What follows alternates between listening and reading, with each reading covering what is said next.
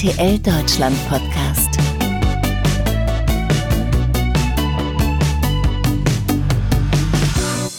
Vor mehr als 24 Jahren war sie die Game Show Queen in Deutschland.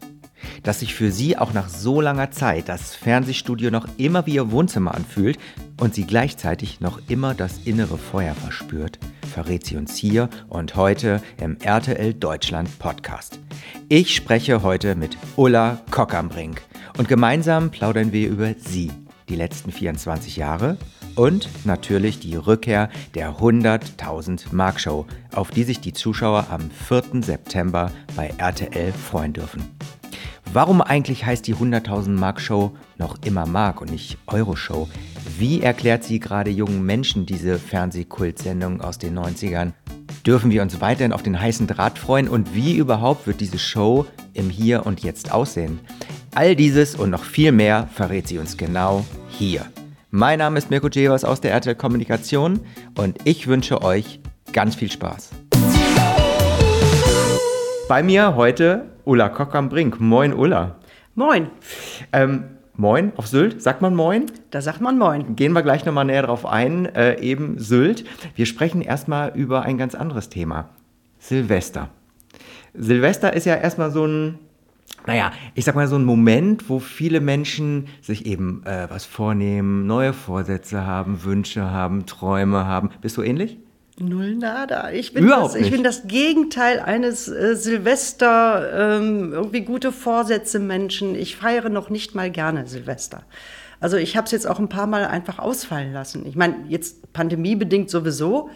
Aber äh, das war schon vorher so, dass ich dachte, okay, äh, jetzt ist ein Jahreswechsel steht an. Das liegt daran, dass wir diesen Kalender haben. Es gibt ja ganz viele andere kalendarische Formen. Und äh, ich hab, bin vielleicht auch doof sozialisiert, dass ich die Erfahrung gemacht habe, dass bei früheren Silvesterpartys mindestens drei heulende Menschen an irgendeiner Schulter hingen. An weil, deiner? Bitte? An deiner? Öfter auch an meiner, ja. Und mir mein Smoking voll geweint haben.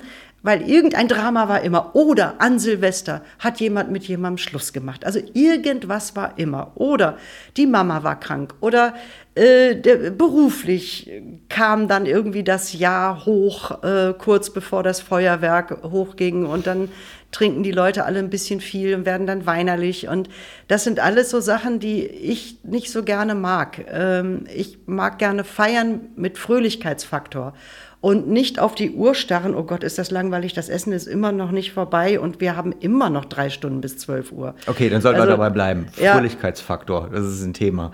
Aber dann hat sich eigentlich tatsächlich meine anschließende Frage beinahe erledigt. Äh, nämlich, ich hätte eigentlich wissen wollen, ob du je am letzten Silvesterabend, eben 2021, 2022, einmal den Gedanken gehabt hast, dass das Jahr so verlaufen könnte, wie es jetzt denn dann eben verläuft oder verlaufen ist und denn dann wir heute über die 100.000 Mark Show sprechen? Hätte ich zu keinem Zeitpunkt, auch vor Silvester nicht gedacht und auch nach Silvester nicht gedacht, ähm, weil ich sowieso ein Mensch bin, der sehr ungern so sagt, ach, hätte, hätte Fahrradkette. Würde, könnte, hätte ich gern. Das sind so Sätze, die verhindern ja, dass man äh, die Zeit, die man gerade erlebt, genießt und wahrnimmt. Und ich bin jetzt das Gegenteil von einem Backwaren-Anhänger, aber dieses ganz entspannt im, im Hier und Jetzt, äh, das hat schon seine Berechtigung. Und ich habe gelernt in meinem Leben, wenn du anfängst, Pläne zu schmieden, äh, wem nutzt das? Du kannst natürlich bestimmte Handlungen vornehmen, also um einen Plan XY in die Bahn zu leiten. Ob das dann klappt oder nicht, keine Ahnung, weißt du nicht, ja? Und ich bin eher so ein gegenwartsbezogener Mensch. Also die Vergangenheit holt mich oft ein, also weil ich viele Situationen habe, in der ich so getriggert werde. Dann kommen so Emotionen wieder hoch. Ähm, ich glaube, wir hatten beide heute auch schon eine Situation, wo du das gemerkt hast. Mhm. Und äh, ansonsten gebe ich mir größte Mühe, mit dem zufrieden zu sein, was jetzt ist. Warst du schon immer so oder äh, ist das so ein Lernfaktor? Ich war schon immer so. Ich habe immer gesagt, wenn etwas Schönes passiert ist, also ich bin ja sehr begeisterungsfähig. Also jemand hat mir eine Show vorgeschlagen und ich sage, boah, das ist toll, das ist ein tolles Thema, das machen wir. Mhm. Wann wir das machen, wie viel Folgen wir das machen, wie viel Pressegedöns sich drumherum, da, egal, ich mache es. Das ist mir dann alles gar nicht so wichtig. Und ähm, ich, ich konzentriere mich dann immer nur auf das Projekt und was danach passiert, das kann ich eh nicht beeinflussen. Insofern, was soll ich mich da mit äh, Zukunftsplänen großartig auseinandersetzen? Jetzt sind wir in der Gegenwart. Jetzt sprechen wir drüber. Jetzt, jetzt, ist Zeit zum Ausrasten. Ja, jetzt ist es wirklich ganz, ganz toll. Ich freue mich auch äh, sehr, muss ich sagen. Und ich bin sehr gespannt.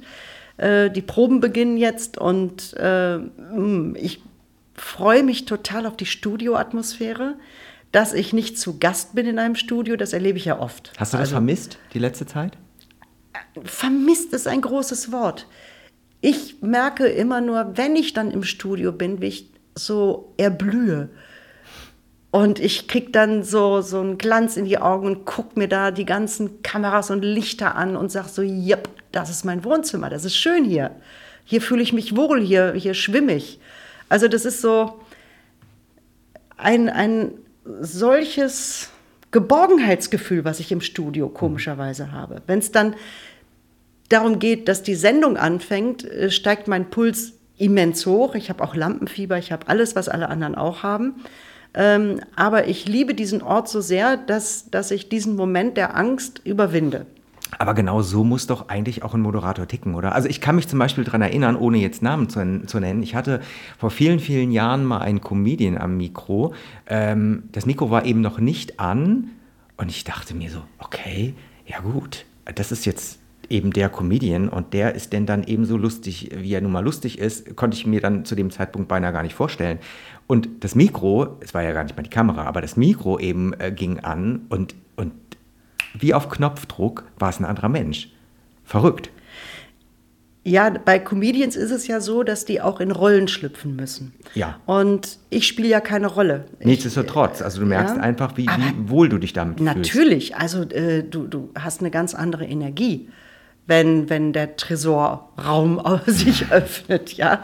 Da hast du so viel Adrenalin im Körper, dass wirklich im wahrsten Sinne des Wortes alle Lampen an sind und höchste Konzentration gefordert ist und äh, man darf es dir halt nur nicht anmerken.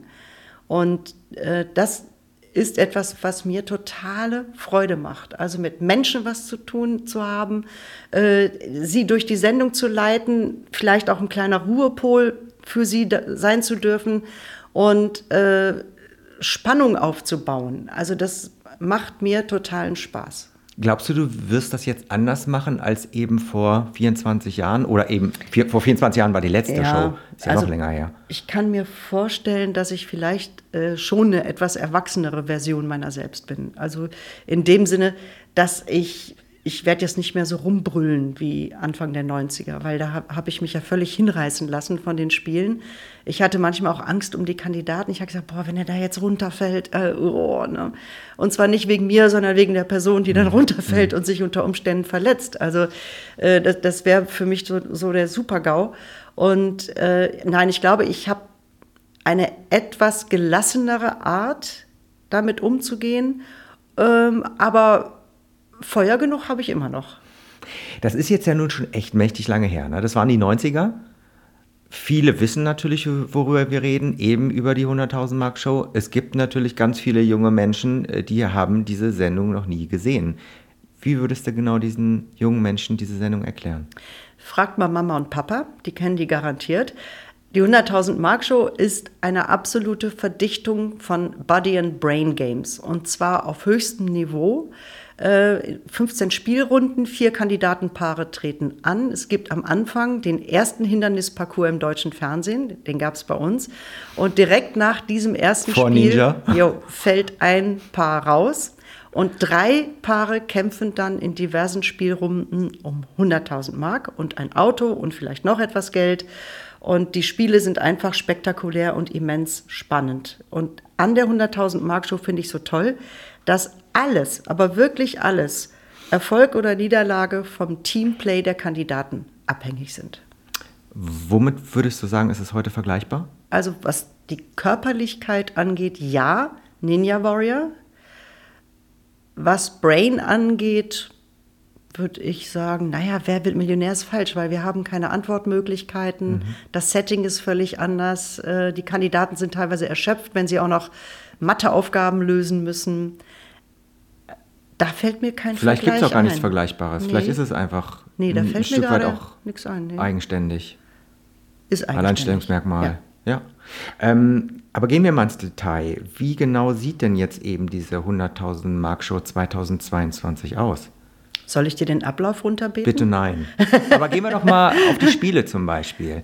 Bleiben die identisch? Gibt es neue? Fallen andere raus? Wir haben ähm, Spiele, die Kultstatus erlangt haben, wie zum Beispiel der heiße Draht, die Wassersäule im Finale, die Buchstabenwand, die wirklich knifflig ist. Ähm, wir haben das Pentagon, wo die Kandidaten, die ausgeschieden sind, äh, ihren bisher erspielten Gewinn äh, entweder so sein lassen, halbieren, verdoppeln oder vervierfachen können. Es gibt aber auch noch eine Niete.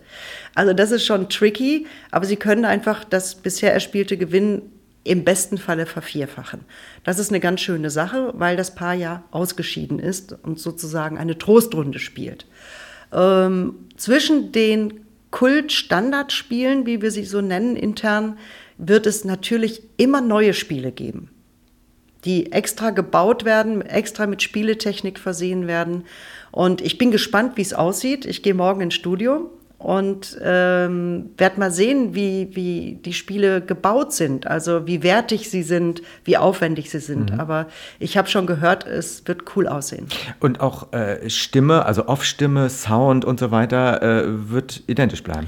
Ja, ich habe extra dafür gesorgt, dass Andreas Sinnhuber wieder dabei ist, unsere Off-Stimme, meine Off-Stimme, der es einfach irgendwie schafft, mit so einer gewissen Wärme in der Stimme, aber auch einer Klarheit im Ausdruck, so, so einen Powerschub bei mir verursacht. Also wenn die Tresortür aufgeht und ich höre Andreas Stimme, dann sage ich so, okay, los geht's, ja. Das, das macht so einen Spaß. Ich hatte ja so ein kleines Aha-Erlebnis tatsächlich. Also ich habe mich natürlich im Vorfeld so ein bisschen hier und da informiert, habe quer gelesen, habe geschaut, habe mir kleine Filmchen von früher angeschaut und ich klickte das erste Filmchen an und wen sah ich? Eine gute alte Bekannte von mir, Jana, die mit irgendeinem Peter versuchte mhm. eben diese 100.000 äh, Mark zu gewinnen. Ich wusste 0,0, dass die jemals in dieser Sendung war. Ich kannte sie zur damaligen Zeit auch noch nicht. Ach so, ja, ja, klar. Aber das war wirklich so, okay, alles klar, die Jana. Das nur mal so am Rande. Aber das, äh, da gehen wir am besten jetzt gar nicht mehr in die Tiefe. Ähm, ich würde ganz Na, gerne. Es wird, es wird aber tatsächlich eine kleine Überraschung geben in der ersten Aus, äh, Jana kommt Ausgabe.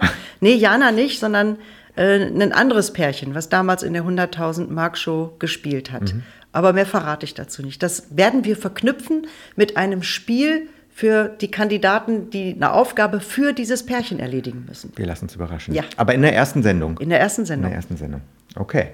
Ähm, Thema Zeitlosigkeit. Ich meine, diese Sendung ist ja nun mal irgendwie denn dann auch zeitlos. Was allerdings nicht zeitlos ist, tatsächlich ist die Währung. Darüber müssen wir sprechen. Die Sendung heißt weiterhin 100.000 Mark Show. Klär uns auf. Die Sendung heißt deshalb weiterhin die 100.000 Mark Show oder die 100.000 Mark Show, weil RTL sich gedacht hat, äh, naja, wenn wir schon Retro machen, dann machen wir es richtig. Dann ist der Wiedererkennungswert für die Zuschauer extrem hoch, weil die genau wissen, ach, das ist die 100.000 Mark Show. Äh, weil wenn es 100.000 Euro Show geheißen hätte, könnten die äh, Zuschauer ja auch vermuten, dass es eine ganz neue Show ist, in der man 100.000 Euro gewinnt. Weil die 100.000 Mark Show war eine Marke oder wurde zu einer Marke und zu einer Kultsendung. Und zum anderen ist es natürlich für einen Sender durchaus angenehm, dass die Währungsumstellung sie, äh, also Ihnen in diesem Fall in die Karten spielt, weil es ist was anderes, wenn man 100.000 Mark gewinnt, als dass man 100.000 Euro gewinnt. Mhm. Ähm, was man dann in dem Zuge sagen muss, ähm, sie gewinnen natürlich dann am Ende Euro. Eben denn, wenn man 50.000 oder etwas mehr als 50.000. Genau, 1,95 liegt genau. nicht der Kurs, also etwas über 50.000 Euro. Genau.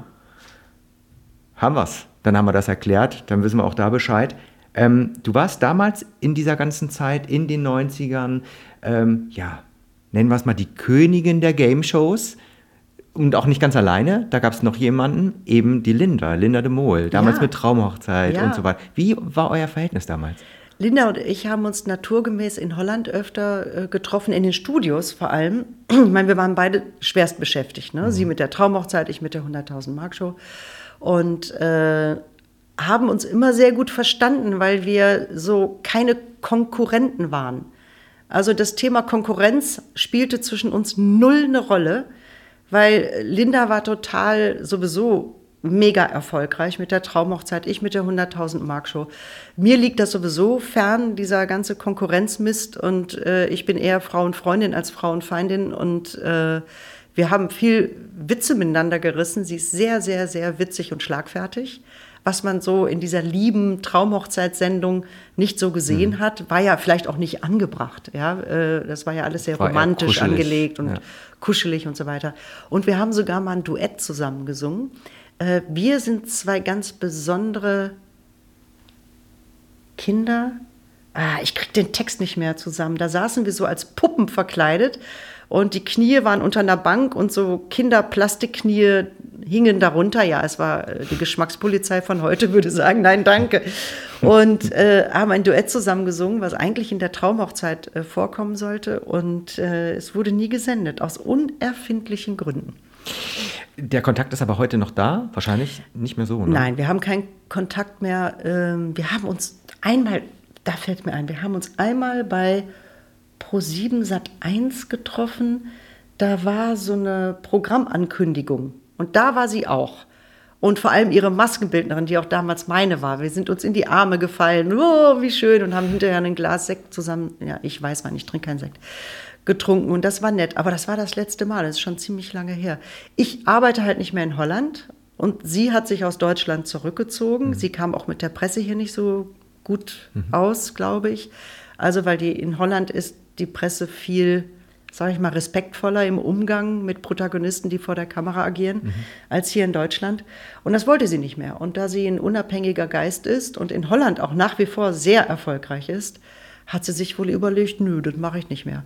Und äh, insofern werden wir abwarten müssen, ob es eine Neuauflage der Traumhochzeit als Retro-Format hier in Deutschland mit Linda de Mol geben wird. Bin ich gespannt. Als hätte ich die Frage noch gestellt. Wahnsinn. Wir lassen uns mal überraschen. Ähm, wie hat sich dein Leben so in den letzten ja, 24, 25, 26 Jahren verändert? Oh. Wie hast du dich verändert? Ich habe mich bestimmt verändert, das will ich ja wohl hoffen.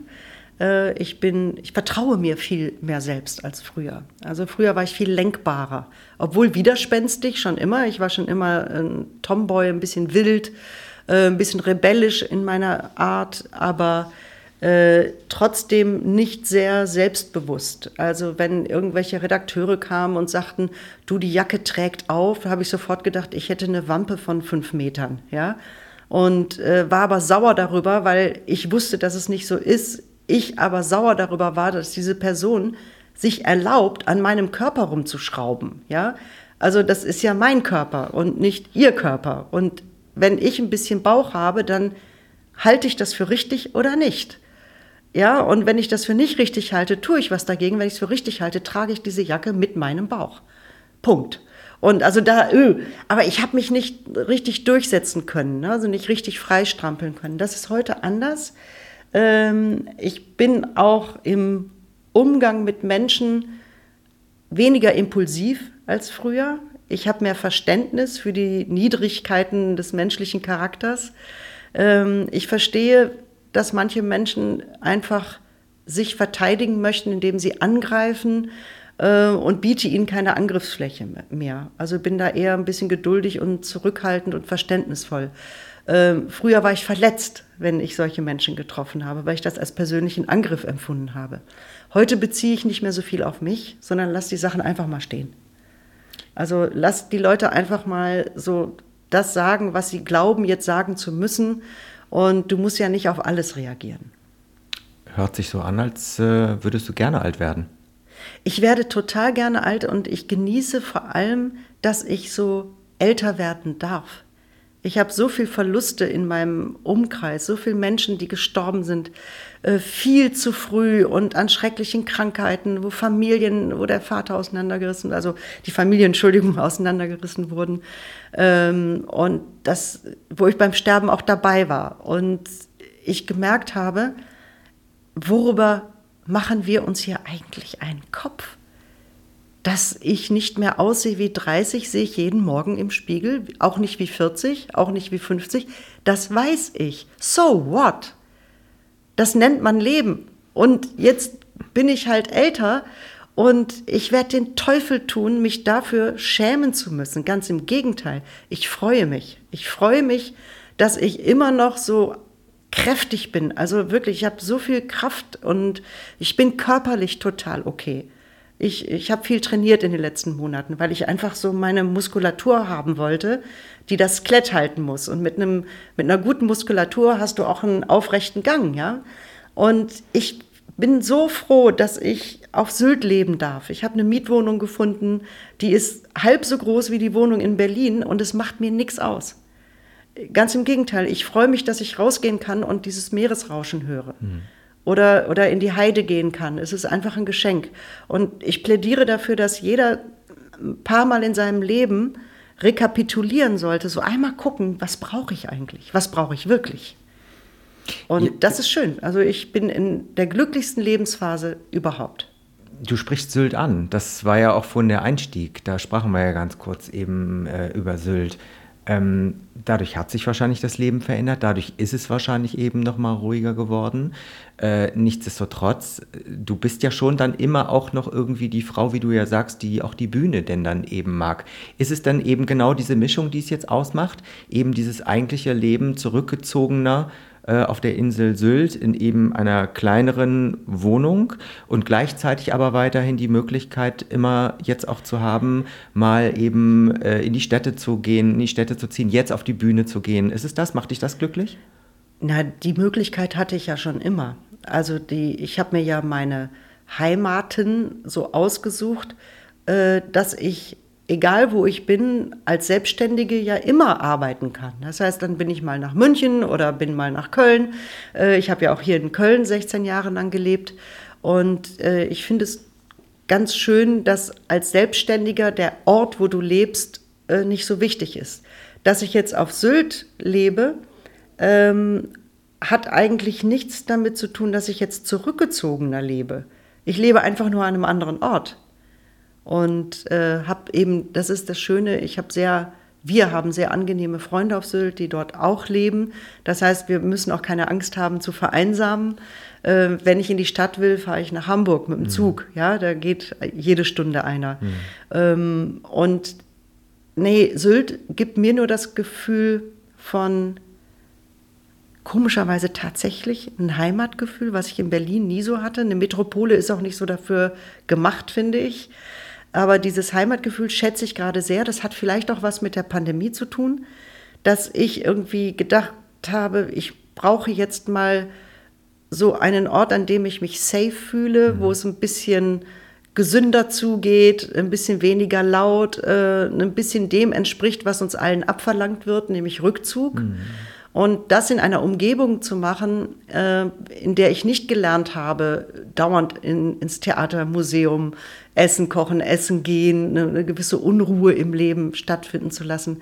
Ich glaube, das war mit eine, eine Entscheidung für Sylt. Und bisher lebe ich dort sehr gerne. Wenn du es auf den Punkt bringen würdest, was ist denn jetzt anders an einem Leben eben auf einer Insel? Das Leben auf Sylt ist insofern anders, dass ich jeden Tag das Licht bewundern kann. Es ist unglaublich. Das Licht macht mich wirklich, erfüllt mich. Das klingt so pseudo-esoterisch.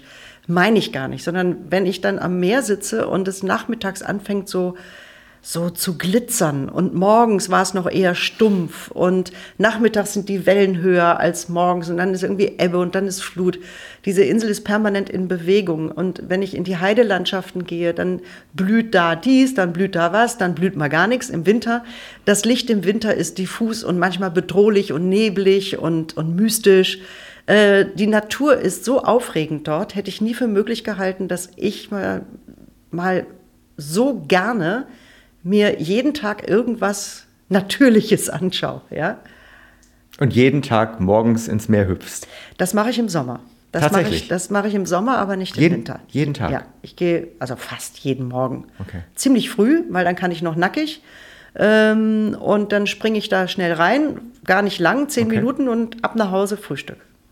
Aber da muss man ja schon sagen, hat sich ja auch ganz viel getan, ne? Eben, dass du da aktiv bist, jeden Tag ins Wasser gehst. Du hast da, glaube ich, auch dein eigenes Fitnessstudio. Nein, nein, ich habe kein eigenes Fitnessstudio. Ich habe so Nein? einen winzigen Was habe ich da Fitness, also ich habe einen Fitnessraum. winzigen Fitnessraum, da steht eine Also. kleine Hantelbank, ein paar Hanteln. Aber du tust eben was für dich. Ja, und das ja, ist und ja ich gehe wahrscheinlich ich auch gehe wirklich zweimal die Woche zu einem Personal Training. Ja, okay.